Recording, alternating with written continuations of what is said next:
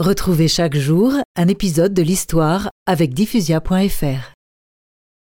Un jour, Dieu déclara à Nicolas, qui approchait de ses 80 ans, La terre ne mérite pas de te posséder plus longtemps.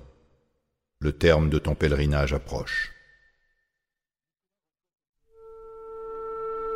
Nicolas reçoit cette nouvelle avec joie, et pour se rendre plus digne des bénédictions de son maître, après avoir dit adieu à son peuple dans une messe pontificale, il se retire dans le monastère de la Sainte Sion, dont il avait été abbé.